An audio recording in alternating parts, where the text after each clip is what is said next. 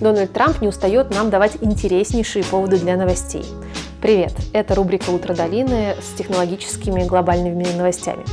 Сегодня э, бывший президент Соединенных Штатов Америки провел первую пресс-конференцию с тех пор, как он покинул свой пост. И в этой пресс-конференции он заявил о том, что подает в суд на глобальные технологические компании Google, Facebook и, конечно, Twitter.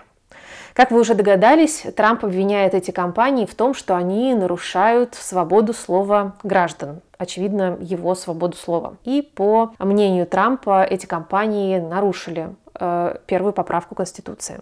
Эта новость особенно интересно разворачивается на фоне нового сервиса, который представляет из себя полный клон Твиттера и который запустил правая рука Дональда Трампа, его бывший так называемый spokesperson, человек, который общался с прессой от имени экс-президента Соединенных Штатов Америки. Под его эгидой был запущен э, некий сервис Getter, и это полный клон Твиттера. За несколько первых дней работы на него подписались более миллиона, а точнее миллион триста тысяч человек. Но не в этом состоит та самая забавная метафора, которую мы здесь наблюдаем. А состоит она в том, что на 4 июля, на День независимости Соединенных Штатов Америки, этот сервис был атакован.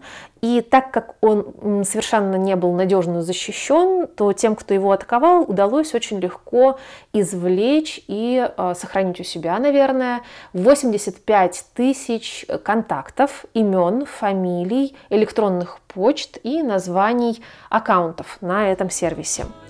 А, будем наблюдать за тем, как разворачивается эта картина, а мне она, конечно, напоминает некий художественный сериал.